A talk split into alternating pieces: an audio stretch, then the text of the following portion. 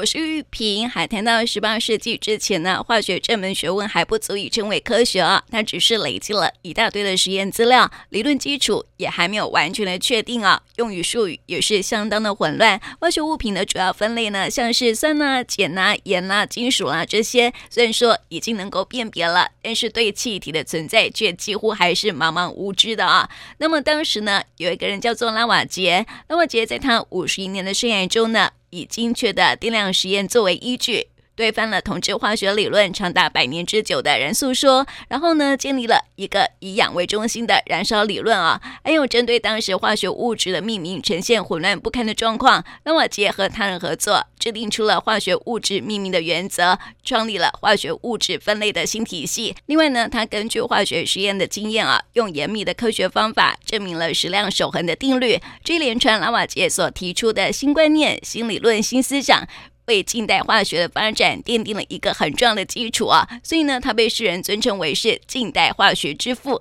今天呢，就来说说他的故事喽。节目中为大家邀请到的是科学老师薛哲老师，老师你好。呃，主持人好，大家呃呃大家好哈。那我们今天要谈的是一位科学家，这个科学家或许呃听众朋友可能有听过，有可能没听过，他叫做拉瓦杰哦。那为什么我们在今天我们要分分享这位科学家？其实他基本上是一个法国人，那他的他大概从一七四三年到一七九四年，他他从出生到到到过世，他这个这个时间，所以他。我为什么特别提他？他大概只你看嘛，一七四三到一七九四，他基本上在五十一年，在这个世界上，呃，他发他基本上他并不是一刚开始就是来自一个科学家庭，他事实上他们家里面那时候是做那种关税的哦，他是个税务员。那基本上他这个在当时候，呃，我不知道各位听众朋友知道那时候整个历史背景，就是在从法国大革命的时候，他们后来。在之前哦，其实他们都过得相当好的生活。那后来，因为法国大革命发生之后，就开始仇视这些有关做税务工作，认为他们去压榨人民，所以他后来，呃，就因为这样被捕，然后后来上断头台。那我为什么我先讲在前面，就是，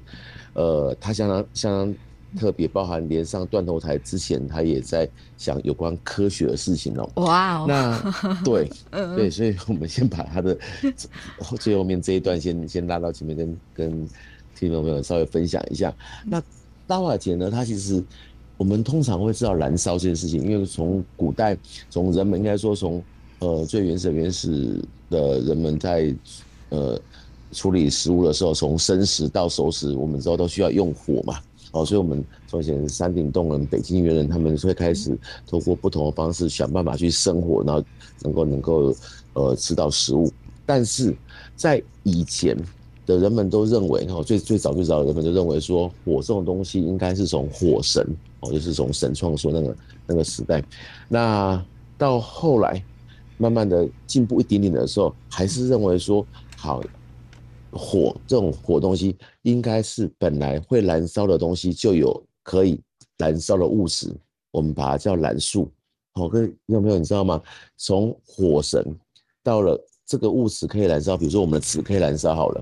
哦，呃，蜡烛可以燃烧，这里面是因为它里面藏有一个很重要的东西，那那时候就把它叫燃素。注意哦，这个是在十八世纪的人们一直都根深蒂固的。那你也知道，在那个那个年代啊。我们大部分是西方哦，或者是我们东方，都是属于帝王或是国王的的那种、那种、那种、那种、那种时代，所以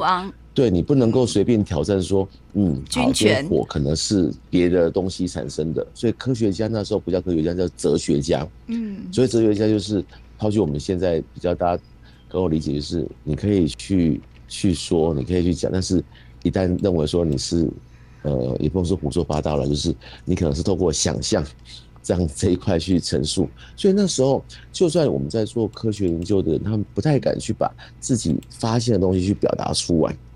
哦，那个时代背景是这样，所以那时候人们都认为说，反正一个是火神，那火神完了之后，可能你这个东西被赋予了它可以燃烧的任务。那后来慢慢有科学家他们发现说，事实上不是如此，他们去发现说，可能燃烧就是我们现在所知道的，需要有来自于空气的氧气来。帮忙，是我们现在我们大家认为都是这是一个很基本的观念。那拉瓦杰他做了什么事情嘛？拉瓦杰基本上呢，呃，因为我刚刚讲到他背景，他们家是做税务员，所以他们自己的税务公司，他是让他们家是相当相当的富有的，那富有到可以自己在自己家里面的一个地下室做了一个很好的实验室。那这个实验室呢，它并不是做一些新的东西来去产生更多的财富，因为我刚刚讲他们家的财富应该已经是够多了哦。他做什么事情呢？他去把过去这些科学家他们所做的这些跟燃烧有关的事情，他们再把它重复哦，他重复去去重复他们的实验，然后他他发现什么事情？他发现说，好，比如说好了，今天一个。物质燃烧，那物质燃烧完了之后，它会产生灰烬嘛？然后他就把他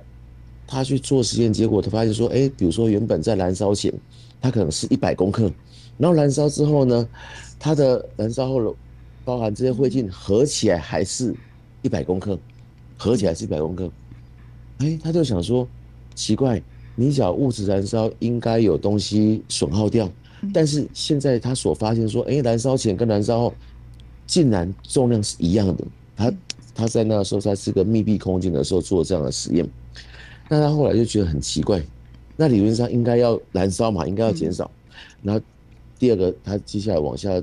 呃做就是他在一个开放空间，哦，就是跟跟外界有相通的，他发现说，哎，我今天一个物质燃烧，比如说一百公克，后来燃烧以后，竟然重量变重了，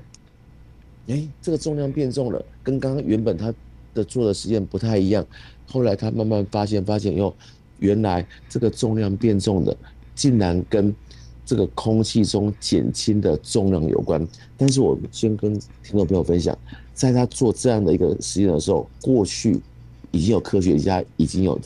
有做过类似这样的结果，但是没有人敢发表，因为觉得说这怎么可能？嗯，然后结果他反经过，而且他是反复的哦，反复去发现说，哎。这个燃烧以后，应该我们的东西是有跟空气中的，就是我们现在知道的氧气哦，去做结合。那结合之后，这东西会变重。可是，在密闭容器里面的时候，为什么变变重？因为没有空气进来。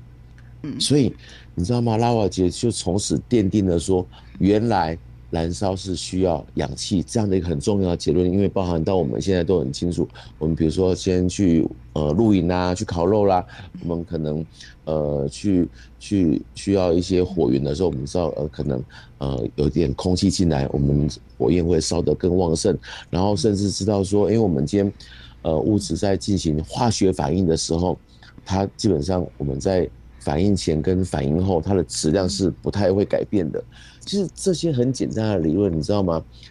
并不是来自于拉瓦杰这个科学家他第一手去发现的。他做一个很重要的事情是，他把过去科学家们所做的事情反复，然后去把它验证，然后验证的时候很勇敢的、很勇敢的去发表出来，嗯，很想发表出来，而且他还告诉人家说，嗯，先前讲的是不太对的，所以。你去想他所在的那个时代背景，第一个他是在十八世纪，嗯，哦，还是属于那种那种所谓的呃军权时代的状况底下，然后呢，他并不是去创新，哦，创新那就算了，他基本上做了人家做的东西，而且反复得到验证，然后验证之后，从此之后，你知道吗？就是他去奠定了所谓的化学化学实验这个概念。因为以前的人在他之前是不知道什么叫做化学反应的。嗯，好，我我举一个比较白话来讲，什么叫化学反应呢？就是比如说，我们今天好一个东西燃烧了，哦，燃烧跟加热不太一样哦。比如说我们加热水，哦，水加热以后可以从冰变水，水变水蒸气嘛，因为还是水嘛。嗯，可燃烧这件事情就是我们把一个东西经过燃烧以后，它会变成别的物质。比如说很简单的事情，就是木炭。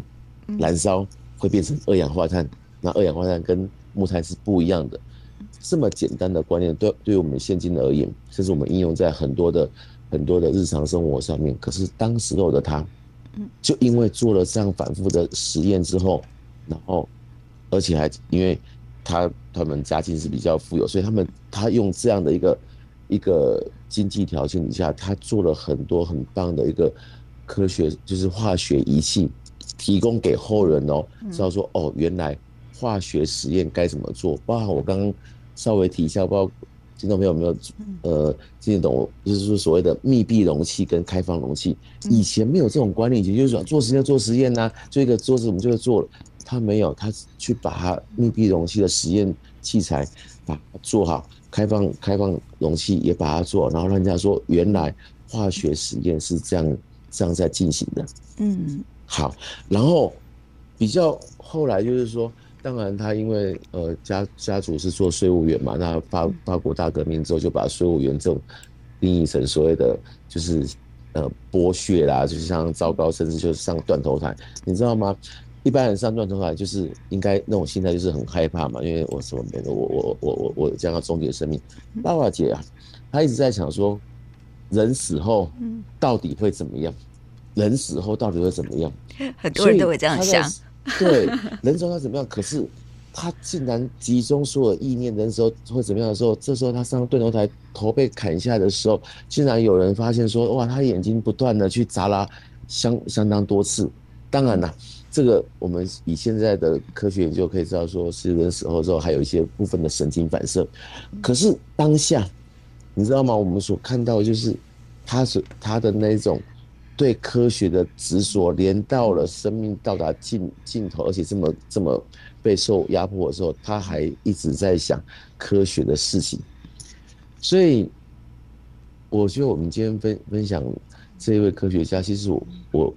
我想要给听众朋友分享的是，科学这个东西，